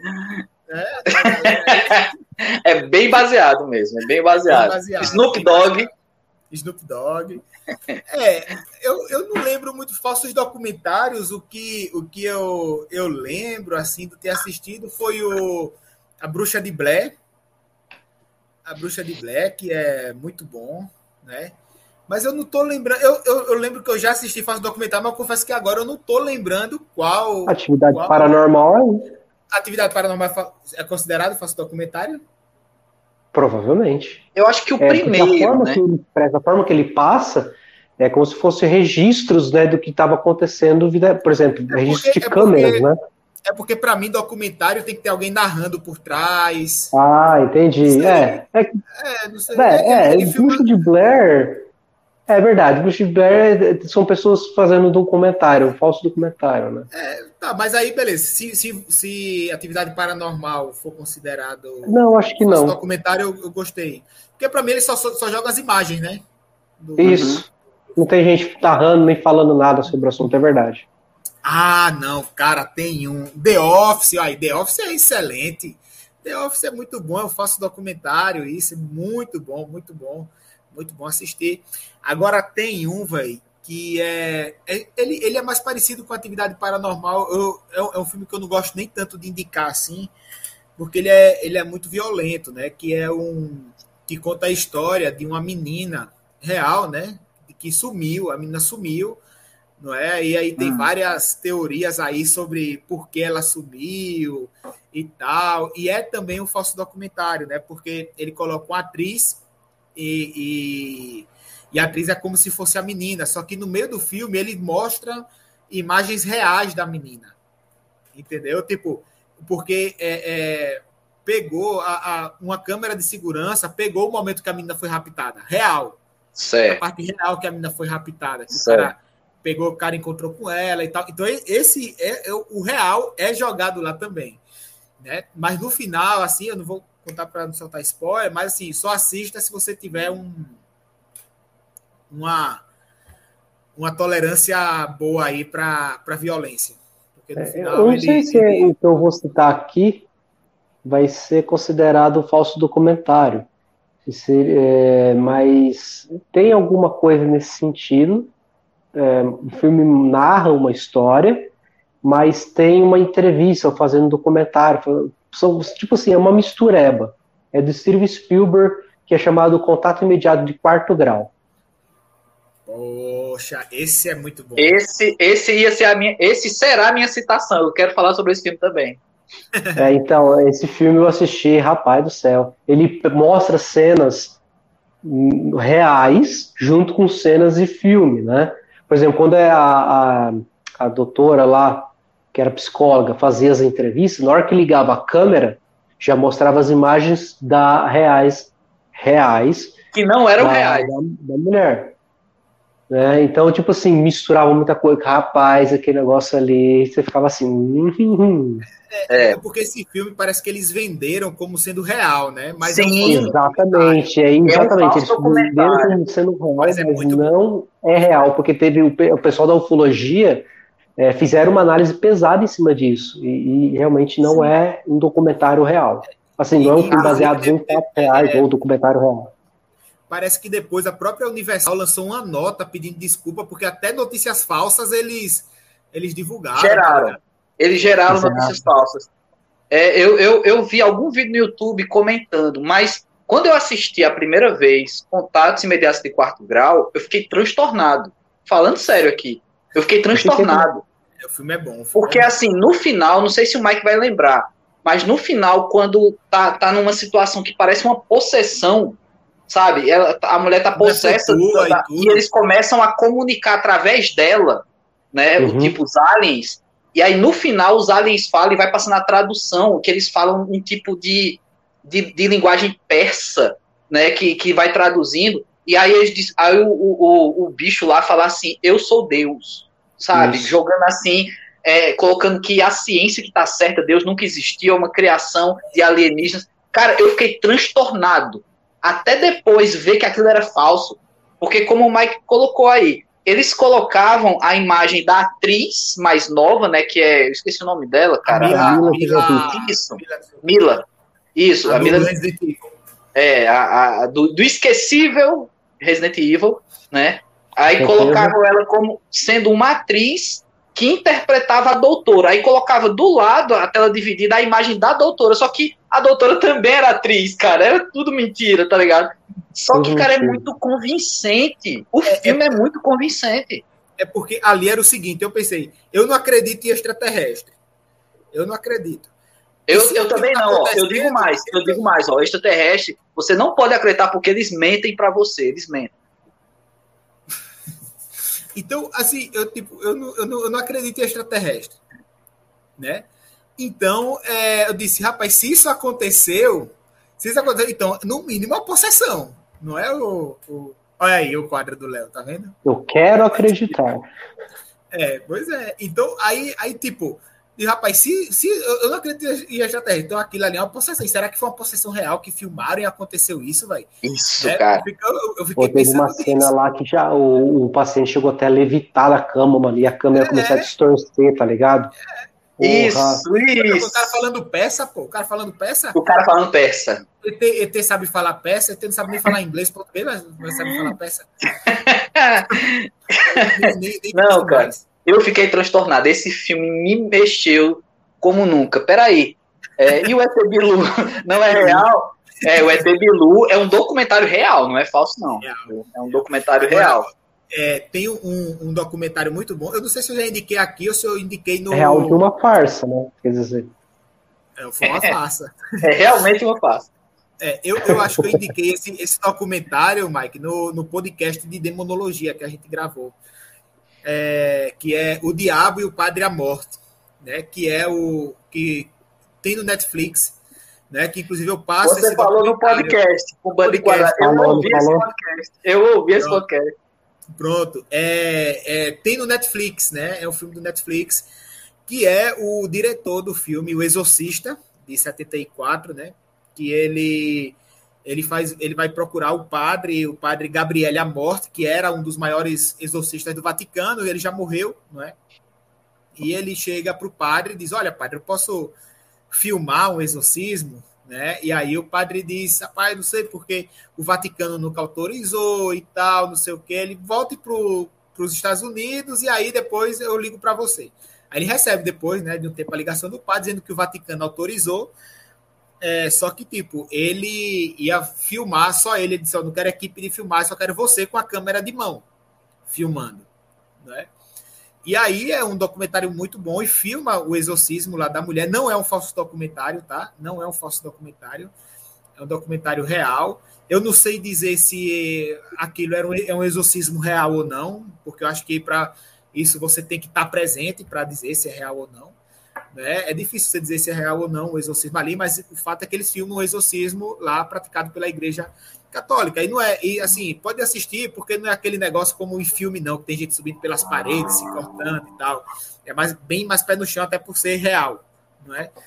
Ah, e é um documentário muito, muito bom, assim, excelente. Pra, inclusive, Legal. eu passo para os meus alunos de demonologia, a partir da nota deles, assistir o documentário, né? E quando eles falam assim, eu, eu antes eu fazia assim, não, se você não gosta de assistir, a gente faz outro, outra, outra forma para você ser avaliado. Mas hoje não, eu digo, hoje vocês têm que assistir. Porque vocês estão se preparando para ser pastores. Se você tem medo de assistir um documentário desse, você vai ter medo na hora também que precisar de você. Né? Então você vai, você tem que, eles têm que assistir. Aí eles falam assim, ah, vou assistir de manhã, vou assistir de manhã e tal. Eu digo, rapaz, não, só vale nota se assistir à noite, né? Tô brincando. Mas, Mas é, olha, é, sobre, sobre, sobre falso documentário, vocês acompanharam, eu não sei se vocês assistiram, porque eu tenho dificuldade até de assistir. ah, mas foram lançados dois documentários do Borá, que é um personagem né, criado ali, e ele faz um falso documentário, inclusive, de fazer entrevista na rua. É, é, tudo é falso, tudo é construído, só que as pessoas que passam pelas entrevistas, elas não sabem, elas acham que é sério. E depois ele lança, e ele vai muito no extremo, sabe, assim, da vergonha alheia, da polêmica, inclusive ele mexeu com as polêmicas na, na, na, na, na continuação, o Bora 2, que está lá na, na Amazon Prime, e aí, vocês ouviram é, é, é, essa polêmica? Como é que foi? O que, é que vocês acham desse tipo de documentário que vai na vergonha alheia mesmo, assim, de fato? Não é a vergonha alheia The Office, é a vergonha alheia o cara fazendo na real com pessoas que acreditam que é verdade. Tem uma cena, eu não assisti Borá, nenhum dos dois, mas tem uma das cenas, é, é, é do ator Sacha Baron, Sacha, sei lá, é um nome bem, bem esquisitão o nome do cara, eu ver se o Iago consegue aí, mas é um ator, inclusive um ator muito bom de Hollywood, ele participa de alguns filmes. Aí ele criou esse personagem que é como se fosse um repórter do Cazaquistão dentro dos Estados Unidos, é um negócio bem... E assim, e tem uma das cenas, que essa cena eu vi, resgatada, que ele entra numa igreja, é, é, numa sinagoga, não é? E ele faz umas coisas absurdas, assim, com as senhoras ali, judias, sabe? Ele vai ao extremo, assim, de, de nudez e tudo mais, que é um negócio, assim, ridículo, sabe, assim. E aí, é, Sacha Baron Cohen, é, é um nome bem, bem difícil mesmo. E o cara é bom, mas esse personagem Borá, que ele faz esses falsos documentários, eu, eu queria saber qual a opinião de vocês. Vocês têm alguma versão ou, ou não estão tão por dentro assim? E aí, Mike? Olha, eu não assisti Borá porque eu, talvez não, não, é um tipo de documentário que me atrai, né? Porque praticamente você vê que é inventado, né? é uma, é uma paródia de, de alguma. Vamos dizer assim, seria a mesma coisa que Jackass. Isso. É tudo bem que Jackass seria um, é um filme documentário, por assim dizer, entendeu? Deles. Mas em nenhum momento eles fazem algum documentário falso, alguma coisa desse sentido, mas é muito apelativo demais, sabe? E, e, bem extremo da como você falou da vergonha alheia. Eu eu não me sinto assim, eu me sinto no lugar da pessoa. Eu fico, putz, mano, nossa, é, não dá. Eu particularmente não me eu ficava até constrangido em alguns momentos do CQC quando ele entrevistava alguns políticos, bem que era que, que era tinha que escancarar isso, né, questões de político e tal. Mas eu falava, Sim. nossa, o cara perguntou isso. Eu, no lugar dele, escondia a cara. Eu ficava com vergonha pela pessoa que estava ali, entendeu? Sim, sim. Então, é, era muito. Eu, eu, particularmente, não sou muito fã desse Borá assim. Eu, pra ser sincero, eu não, não assisti. Não assisti. Não me chamou a atenção, entendeu? Uhum. É, eu, eu também não, não assisti Borá. Né, não assisti, mas assim, se ele vai ao extremo de ficar nu numa sinagoga, é isso que ele faz? É, na verdade, ele usa a atriz, que na, na, na, segunda, na continuação, ele faz como se a atriz fosse a filha dele. E ela levanta a roupa e baixa e mostra tudo. E, Mas é, tem, isso, isso, não, isso não é combinado com os fiéis ali da sinagoga. Não, cara, não é combinado. Aí ela vai mostrar, ela vai mostrar a menstruação. É um negócio assim, é, é terrível, assim. Eles vão ao extremo do extremo. É, é porque eu, eu acho isso até um pouco diferente do Jackass porque o Jackass eles faziam entre eles. Isso, exatamente. É, os cara, aí já é um, um, extremo. Eu acho que, por exemplo, isso pode se assemelhar muito, guardado as devidas proporções, a, aquele, ao pagode da ofensa. Né, que, que tem no, no, no YouTube e tal, que o cara Sim. fica fazendo música só falando dos defeitos das pessoas na, na, na, rua, né? Então é complicado. É, eu não, não, assisti, mas pelo que você falou aí também, eu não, eu é. não assistiria, não. Não vale a pena, mas não vale a pena. E assim, é. ele, ele, ele foi na, naquela, naquela pegada de dizer assim, rapaz, vai ser um negócio tão extremo que vai fazer sucesso. Então existe público para isso. Tá ligado? Existe, existe. Tudo que é polêmico, tudo que é extremo, assim, obviamente atrai a atenção do pessoal. Sim. Né? E atrai a atenção muito rápida, por causa, nossa, a mulher levantando a roupa na sinagoga, meu Deus, é alguma coisa controversa, né? Então, essas coisas controversas acabam chamando e atraindo a atenção de, de muita gente, né? Por isso que a gente vê muita porcaria que hoje faz sucesso, que é controverso e, e às vezes é baixo, é baixo. Então, assim, isso. tudo que vai contra a moral, tudo que vai contra aquilo que, que é correto, praticamente acaba atraindo e chamando um pouco mais a atenção, né? E praticamente acho que Borá é isso. Mas vamos lá. hoje ninguém fica falando de morar. Pois é, entendeu? era, Porque, era assim, momento. é aquele negócio que tem o seu boom, mas é esquecido pela história. Isso. É, é porque não é. Para mim, deixou de ser arte. Quando você apela Exato. pro. Quando você apela pro instinto, né? Aí deixou, deixou de ser arte, né? Então, arte, arte, o que não é arte é esquecível, né? Então, Sim. Exatamente, é praticamente isso. Se você não tivesse falado Borá, a gente nem citaria, porque nunca me passou pela cabeça. Aham. É coisa é que que, nem tipo, essa- essas, essas músicas de funk, de não sei o que, que apela pro instinto, né? Propositalmente, aí faz sucesso, mas depois você nem escuta mais falar no- nos, nos cantores. Né? É. Exatamente. Mas, meus amigos, para falar, a gente já rompeu aqui a barreira da uma hora de live, mas eu quero conversar com vocês e fazer uma perguntinha para puxar aí esse assunto. Quando Jesus Cristo usava parábolas, aquilo ali é realidade ou ficção? Jesus estava pegando a, a vida e criando arte? Ou será que a parábola era uma arte que, que, que ensinava sobre vida? Realidade ou ficção? Jesus e as parábolas e uma parábola que, que, que marca vocês. Você diz, rapaz, essa parábola eu tenho ela no meu bolso, quando eu preciso eu puxo ela, porque vale a pena ensinar. E aí, meus amigos? Cara, eu acho que a parábola é a arte, é a arte que imita a vida. né? Olha aí. Porque, assim, é, as parábolas de Jesus, elas tinham um, um, um propósito muito grande, assim, que era explicar sobre o reino de Deus. Não é? Acho que a grande maioria das parábolas, Jesus começa assim, é, e o reino de Deus é semelhante e tal, né? Acho que com exceção daquela de do, do, do mendigo e de Lázaro, não é? É, é acho que é a única que Jesus não fala e o reino de Deus começa assim, né? Por isso algumas pessoas até falam que, que aquilo não era parábola, mas aquilo aconteceu, mas biblicamente não, não dá, não dá para ter acontecido. Sim. né? Enfim, mas é uma parábola. Porque Jesus não fala, é, não usa essa expressão, não sei. Né? Mas são, mas todas as parábolas começam assim, né? Então imagina assim que o reino de Deus era algo, falar sobre o reino de Deus da forma como Jesus falava, era algo muito novo, né? Era algo muito novo. Então é, ele precisava se utilizar de elementos da ficção para explicar a realidade não é? E isso é fantástico. Aí ele vai usar a parábola do bom samaritano, né? E tantas outras parábolas aí do, do, do Senhor da vinha e tal, não é? Enfim, várias outras parábolas. Então, elas têm a intenção, elas claramente são ficção, porque o autor até fala, e Jesus propôs uma parábola também. Sim. A parábola, ela já não tem compromisso com a- o fato histórico, né? Mas ela tem um quê de realidade quando ela se insere na realidade de quem está ouvindo. Né? Legal. Então, isso, isso é fantástico. Eu, Para eu acho que aqui facilitar o entendimento, né, Vitor? Mais para facilitar o entendimento com as coisas que o povo já estava acostumado de ver naquela época. Então, Exatamente. assim, eram coisas que estavam ali, mas Jesus usava para poder explicar uma situação do, sobre o reino de Deus. Como você falou que a maioria das parábolas sempre começava, indo no reino de Deus é semelhante ao que faz, ao que tem, ao, entendeu?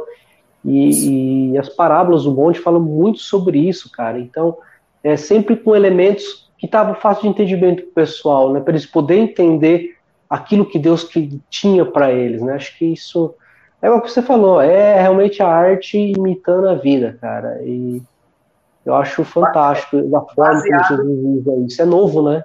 Jesus ensinava com histórias baseadas em fatos reais. É.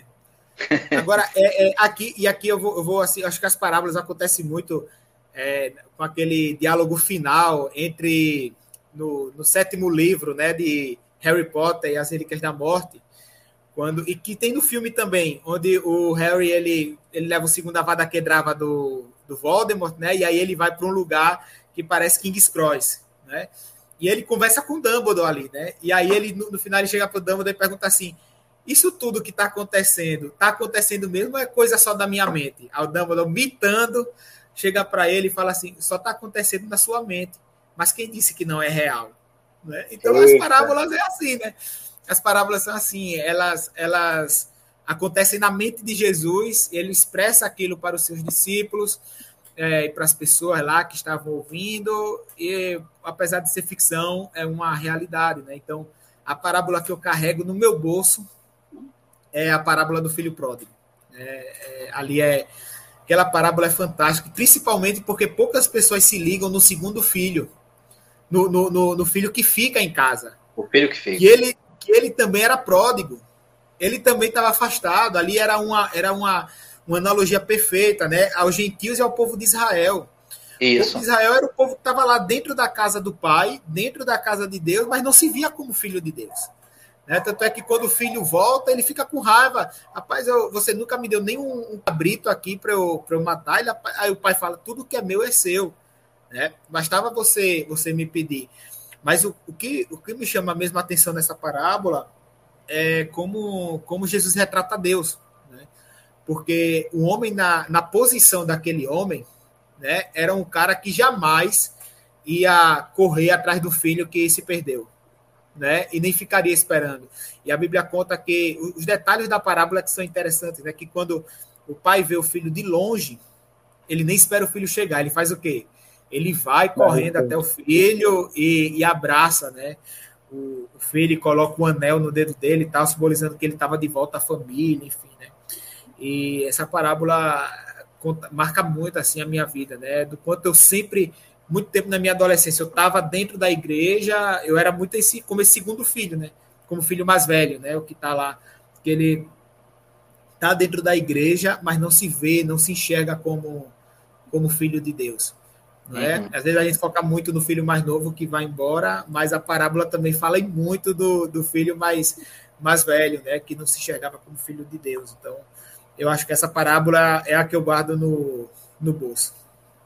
É, tem uma música do White Cross, da banda White Cross, chamada Homing Come, De Volta para Casa, baseada nessa parábola. É uma música muito bonita, cara. É, para quem se interessar, pesquisa aí Homing Come, White Cross, pega a tradução, que a música, a, a, quando você lê a tradução dessa música, ela é muito, assim, é, impactante, muito boa. Cara, eu praticamente compartilho da mesma parábola que o Victor fez, falou, né? Mas tem uma outra que, que eu tenho meio que, tipo, que me sempre procuro trazer memória, que é da, da semeadura. Né? Da semente que cai na pedra, semente que cai na terra boa, enfim, nos espinhos. Porque foi uma das primeiras mensagens, parábolas que falaram para mim, e foi das primeiras ministrações que eu fiz na escola. Eu usei essa parábola, né? E, cara, é, praticamente mostra como é que é o nosso coração, né? como é o coração quando a palavra cai em nós, né? Ou ela, nosso coração é uma rocha, ela é uma terra boa, ou ela é cheia de espinhos, né? Então, foi uma das primeiras mensagens que entrou na minha vida, que foi quando eu comecei a aceitar Jesus, e também foi uma das primeiras mensagens de administração que eu fiz na escola, né? na época eu estava no colegial, que quando me chamaram para trazer uma mensagem, eu acabei levando essa mensagem aí. Né? Uma, das mensagens que eu acabei levando foi, foi uma dessas. Então eu tenho ela como um carinho bem grande assim, na minha vida, mas o do, do Victor também me mexe muito sobre a questão do filho pródigo, por falar da volta. Eu já passei por situações em que eu já saí da, da igreja, né? Não saí da igreja praticamente, né? Mas você se sente afastado, né? Então, teve momentos na vida que você acaba lembrando dessas parábolas, acaba lembrando essa mensagem, falei, puxa, está na hora de eu voltar. Aí foi no momento da minha vida, lá em 2007 para 2008, que eu acabei meio que retornando, assim, depois de uma. de querer sair, assim, da, do, dos caminhos do Senhor e acabei voltando, graças a Deus. Né? graças a Deus. Galera, o, o, o texto que me marca, né? O Paulinho chegou agora, um abraço aí. Essa hora. Né? É, isso é hora, hora. Chega atrasado, velho, meu irmão. Então, assim, é, é, tem uma mini parábola, porque Jesus também tinha umas parábolas, como eu falei, assim, de bolso. Jesus sacava e soltava, sabe? E tem uma mini parábola que Jesus usa, que foi o primeiro texto da Bíblia que eu li que eu digeri, sabe? Assim, eu li e, e trouxe para dentro. Foi antes ainda da minha conversão, inclusive foi o pontapé inicial para eu buscar realmente a fé, né? E, está lá em João 3, a, a, conversa de Jesus com Nicodemos, né? Quando Jesus disse que ele tinha que nascer de novo, Jesus usa uma expressão científica, digamos assim, e biológica, né? O, todo o processo que o ser humano passa, né? A gente nasceu de alguém e aí é, Nicodemos, inclusive, até hoje fica no ar, né? Que a gente não sabe se ele estava sendo se ele estava sendo ignorante no sentido de não conhecer a coisa, mas se ele era líder de sinagoga, provavelmente ele era um cara que tinha uma certa inteligência, ou se ele estava sendo irônico com Jesus, porque ele não entende direito essa mini parábola e ele pergunta se era preciso voltar ao ventre materno, né? Isso é uma ironia ou não, né? E ali, é, é, essa mini parábola de Jesus, cara, ela entrou assim dentro de mim. Eu disse: caramba, o que é isso, velho? Sabe? Como é que a Bíblia ela pode comunicar dessa forma riqueza de detalhes em tão poucas palavras, sabe? Então aquilo me tocou de um jeito, como eu tô falando. Eu ainda nem tinha me convertido, sabe? Assim, eu tava descobrindo a fé. E um jovem, uma galera passou e disse assim: lê esse texto e me entregou a Bíblia. Eu nem tinha Bíblia. Quando eu li, eu disse: que é isso, cara? O que, que, que tá acontecendo aqui na minha mão? Sabe? Então isso me pegou de um jeito. E depois, com muitos anos, e já estudando a Bíblia e tudo mais, a parábola que o Vitor usou, né, que, que o Mike também trouxe, ela, ela tem uma outra marca na minha vida e ela é mais extensa do que isso, né? Porque eu, eu costumo chamar da, da tríplice parábola da perdição. É um jeito meu de chamar, porque é uma sequência de três histórias. Né? O filho pródigo é a terceira história. É a, a dracma perdida, que é uma moeda, né? a ovelha perdida, né? que já já está dizendo é um animal, uma ovelha, e o filho perdido. Tudo isso é, é, um combo, né? Aproveitando que foi citado aqui né, nessa live, Killer Instinct, né? É um é. combo breaker, é um combo breaker, né? Combo aqui. É, combo breaker de Jesus, quando ele está exatamente o que o Vitor falou, ele está comunicando ali a judeus, não é? E dizendo literalmente para eles: olha, vocês estão perdidos dentro de casa. Vocês estão na casa, mas vocês estão perdidos. Né? Vocês estão com, com o GPS totalmente desconfigurado. Vocês não sabem para onde estão indo.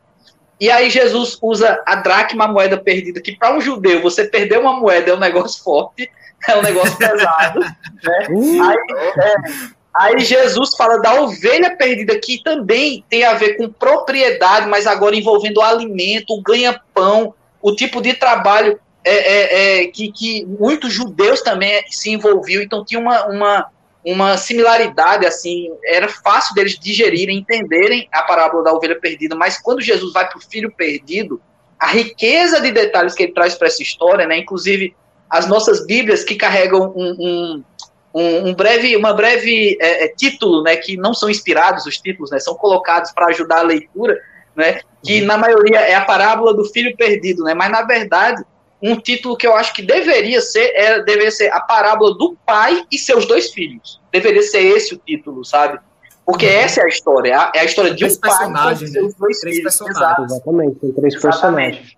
É, e aí, cara, Jesus cela com isso, assim, com essa história, dizendo assim: meus amigos, entendam o que, é que vocês estão perdendo. Olha o que vocês estão perdendo. Não é uma moeda só, não é uma ovelha, mas é toda um, um, uma chance de ter uma vida que vale a pena, cara. Vocês estão longe de casa, vocês vocês estão reclamando, vocês deveriam, assim, deveriam não, vocês são da família por herança, né?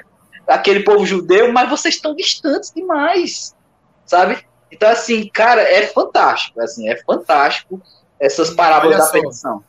Eu preciso só fazer uma menção honrosa aqui. Baseado em uma série baseada em fatos reais. The Chosen. Ah, foi citado. Ah, não sei se foi o Iago. Perdão, galera. A galera, a galera citou. Todo mundo, todo mundo devia assistir The Chosen. É uma coisa impressionante. Eu acho assim que em termos de produção, sobre a vida de Cristo foi a melhor coisa que eu já assisti. Assisti as duas temporadas. E, Léo, essa você citou a situação com Nicodemos. Meu, meu amigo, o episódio de Nicodemos, Léo. Ah, eu preciso no dia ver. Que você, no dia que você assistir, você vai ver. É, é, é assim, é, é, fantástico, é fantástico. A, a, segunda temporada, ele, ele mostra Jesus de uma forma muito diferente, mas totalmente é, é, baseada na Bíblia. Tipo, você vê Jesus preparando o Sermão do Monte preparando, coisa que você não imagina. Olha aí, ó, o Iago, foi o Iago. Valeu, Jesus, Iago. É, é, é, Jesus preparando o Sermão do Monte, inclusive pedindo ajuda para Mateus. É, Mateus, anota aí, por favor, porque eu acho que eu vou começar assim. E tal, não sei o quê. Que legal. é coerente com a, com, a, com as coisas. Porque a gente imagina como se tudo viesse da hora e tal, mas será que não tem momento de preparação? E a segunda temporada termina justamente ele indo iniciar o Sermão do Monte, né? A terceira temporada vai começar com o Sermão do Monte, né? E tá em produção aí a terceira temporada. E, cara, o episódio de Nicodemos, o episódio de Natanael, o, o da Figueira, Sim. e o episódio do, do, do paralítico do tanque de Bethesda, cara, Hum, me impactaram assim de uma forma que eu nunca Eu fui impactado na, na, na cultura pop em relação a termos crist... a produções cristãs. Porque, eu- porque o, o The Chosen, quer queira quer não, termina sendo uma produção cristã também, né? E é, é fantástico, assim, todo mundo que faz teologia e cultura pop, vocês dois que estão aqui, eu tô- não, não estou exagerando, vocês deveriam assistir essa série.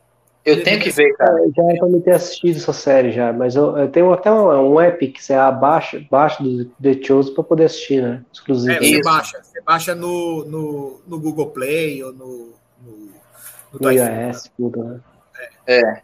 Mas, meus amigos, eu tenho mais uma pergunta para a gente selar aqui essa nossa conversa, que está sendo muito legal.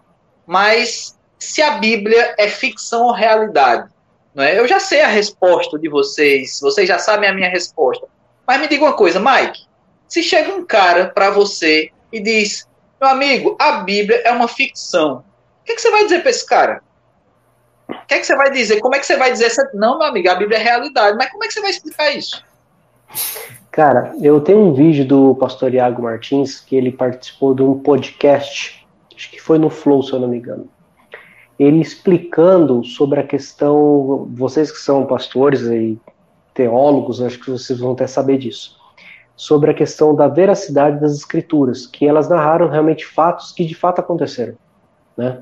É, principalmente dos quatro evangelhos, né? Ah, mas como pode, durante todo tempo, nunca houve alteração? Falei, não, não existe alteração, porque existe um concílio, não sei se esse é o termo correto que se diz, que até, acho até recomendo o pessoal pesquisar sobre isso, né? De repente quiser saber eh, dá uma pesquisada do pastor Iago Martins no Flow, que é a segunda passagem dele no Flow, não a primeira, a segunda.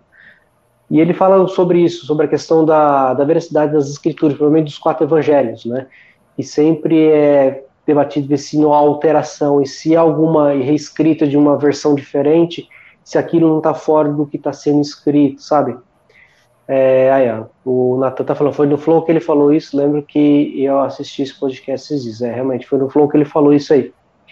E, e, obviamente, eu fico com um versículo que está escrito que toda a escritura, ela é divinamente inspirada para ensinar, para instruir, e, e tudo que está ali, cara, ela se conecta. Não, não tem como, cara.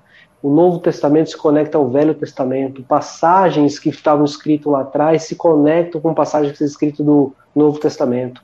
Uma coisa não anula a outra, cara. Ela é uma, uma coisa que uma, a mente humana não conseguiria fazer naquela época. Uhum. Entendeu? Eu acho que não tem como, cara. Não tem como. E da forma como foi escrita, e eu vejo muitas vezes pessoas que quando vão tentar, inclusive até deixar aqui até um filme, né? Inclusive é um filme baseado em fatos reais, que vai reforçar um pouco do que eu quero dizer, que chama Em Defesa de Cristo. Sim. Muito bom. Né? Que é de um, um jornalista Lee que vai atrás, um escritor, jornalista, escritor. Oi? Lee, Lee Strobel. É, o nome do cara, o nome né? Dele, é, Lee Strobel. É isso. Ele tenta provar que a Bíblia é errada. A, a Bíblia está errada. Ele fala, Exatamente. ele vai especificamente.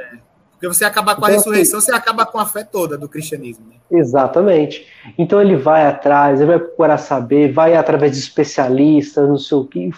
Cara, em resumo, ele leu as escrituras para tentar refutar ela e acabou sendo um dos maiores defensores das escrituras. Uma outra pessoa também, que eu acabo acompanhando ela no YouTube em algumas coisas que ela fala, que ela também teve essa experiência, foi o Nando Moura. É, ele era ateu, e aqueles ateus meio chatão mesmo, né? Então ele tentou ler a Bíblia para tentar refutar ela. Ele foi impactado pela palavra, e hoje ele é um defensor da palavra do jeito dele, mas ele fala: Deus existe, as escrituras existem, tudo existe. Então, assim, quando uma pessoa fala simplesmente, ah, isso é ficção, é porque de fato ela não leu, não estudou, não procurou saber. Mas a partir do momento que você se aprofunda naquelas escrituras, você começa a perceber que isso não pode ser sido invenção do acaso. Isso não pode ser uma mentira. Ela se conecta, ela, ela é clara em detalhes.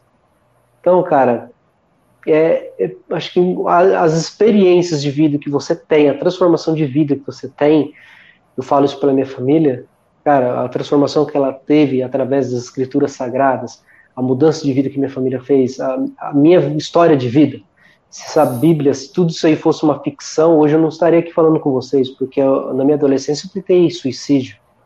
E se não fosse através das escrituras sagradas, a verdade que ela carrega, eu não estaria aqui hoje.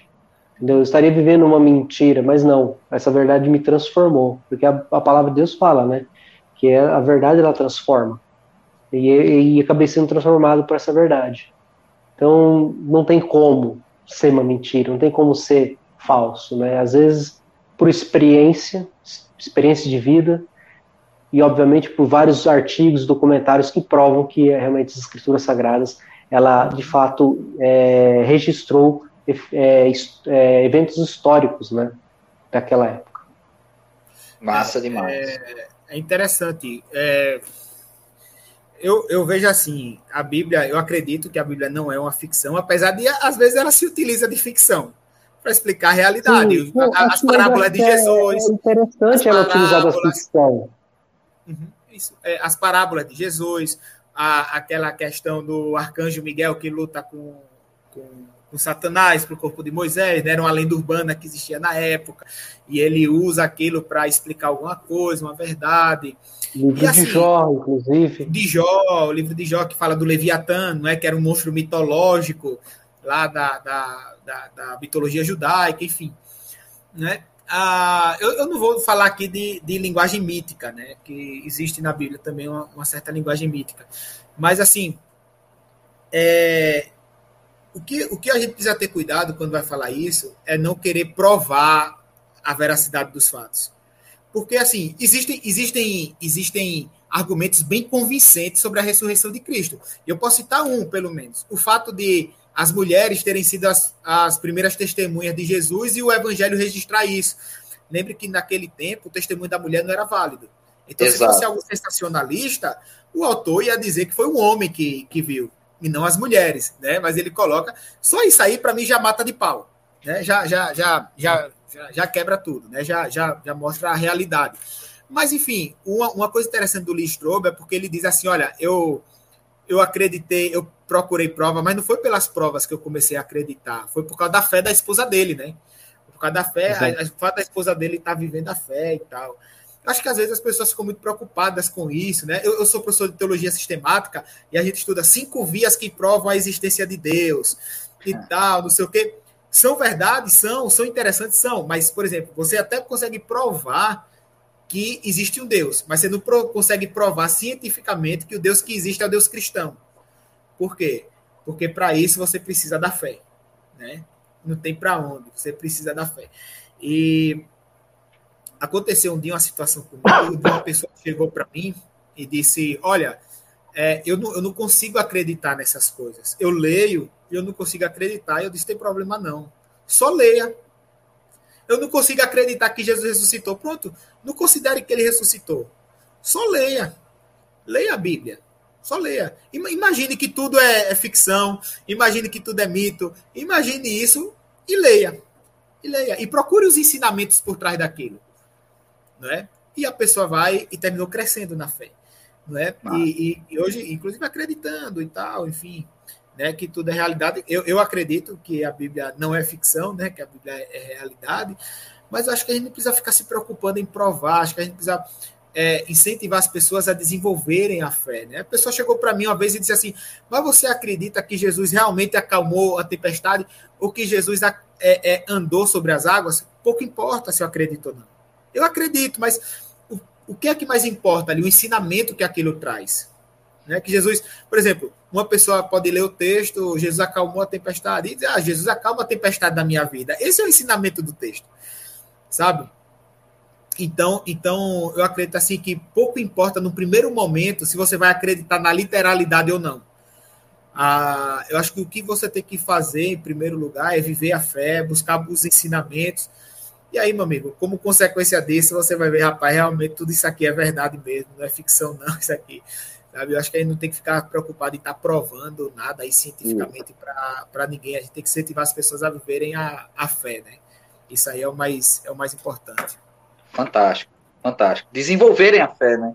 Eu fico, eu, eu fico abismado com os apóstolos que estavam lá com Jesus, eles presenciaram situações fantásticas. E lá em Lucas 17, os apóstolos, quando Jesus está ensinando sobre perdão, olha o que os apóstolos fazem. 17,5, eles dizem, Senhor, aumenta a nossa fé. Tipo assim, a gente não é capaz, a gente não tem capacidade de alcançar esse nível, esse patamar, esse padrão de fé. Então, assim, o Senhor faz isso pela gente, sabe? Aumenta a nossa fé. Então, só corrobora com o que vocês estão falando, sabe? Assim, que realmente o nosso papel não é, não, não é apresentar um, um, uma resposta definitiva, né? Um padrão de, de resposta que vai dizer assim, não, se, é, essa é a fórmula do sucesso para a pessoa acreditar na Bíblia e dizer assim, realmente, isso não é uma ficção, isso aqui é realidade. Porque precisa da fé.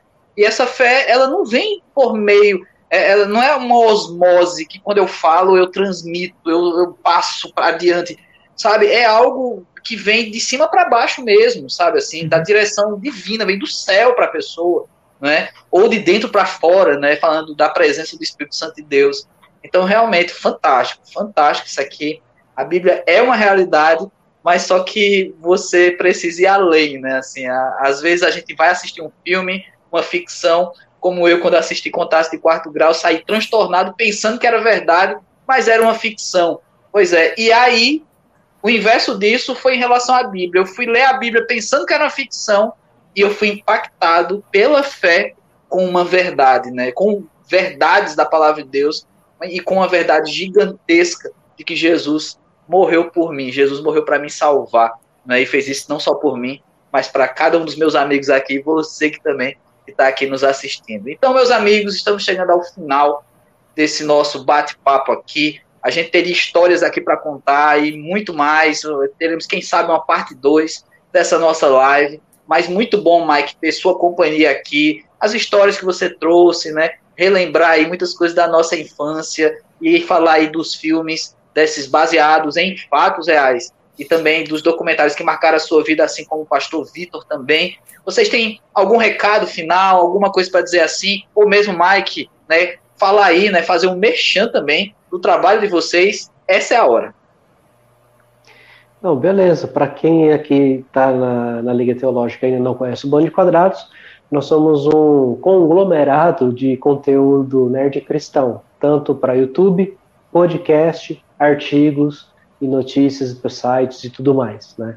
Então, basta conhecer nosso projeto pesquisando Bando de Quadrado em tudo que é lugar. Você vai achar a gente aí nas redes sociais, na internet tudo mais. Temos nosso site oficial, que é o bandodequadrados.com, ou aqui no YouTube, youtube.com.br Quadrados. Toda semana sempre lançamos vídeos é, de curiosidades, temas de tirar dúvidas, essas coisas aqui na cultura, da cultura pop cristã também. Né? Então, fica aí para você conhecer o Bando de Quadrados uh, em todas as plataformas. E o Spotify, nós estamos lá, BDcast, procura Spotify, Deezer, Amazon Prime, inclusive o pessoal da Liga Teológica participa de vários podcasts aqui com a gente, principalmente com relação a filmes e séries. E você não pode perder nem ficar de fora, porque quando o pessoal da Liga se junta com a gente, a, a, a risada é garantida e o conteúdo muito mais do que garantido, porque é de primeira. Muito bem, e aí já tá aí, o nosso oráculo colocou, temos link do canal do Bando Quadrados na descrição da live, então isso vai ficar eternizado aí no YouTube, então a galera que vai assistir posteriormente essa live, já não mais como uma live, mas como um vídeo do YouTube, você vai ter esse link já aí para ir diretamente para o canal do Bando Quadrados e continuar aí assistindo também, participando com essa galera. Pastor Vitor, muito obrigado também, mais uma vez, como é bom ter essa sua companhia aqui miserável. É muito bom contar com você. Não, é, é, um prazer desgraçado estar aqui com você. Né? prazer desgraçado. Eu sabia. Carinho, Eu sabia. Agradecer o Mike aí, que é um grande amigo né, da Liga, pela presença.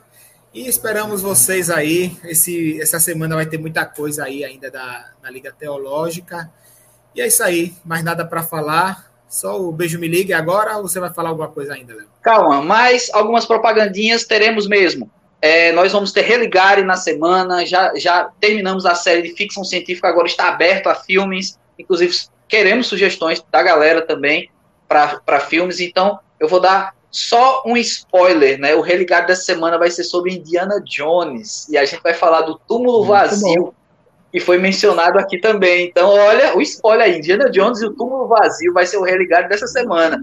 E também nós vamos ter é, é, a avaliação, né, a crítica aí inicial sobre os Eternos. Não vai ser uma crítica, uma análise eterna, ela vai ter fim, né? Mas vai ser também sobre esse filme aí que está um pouco dividindo aí, né? A, a como a tudo crítica, na vida, né? É, como tudo na vida.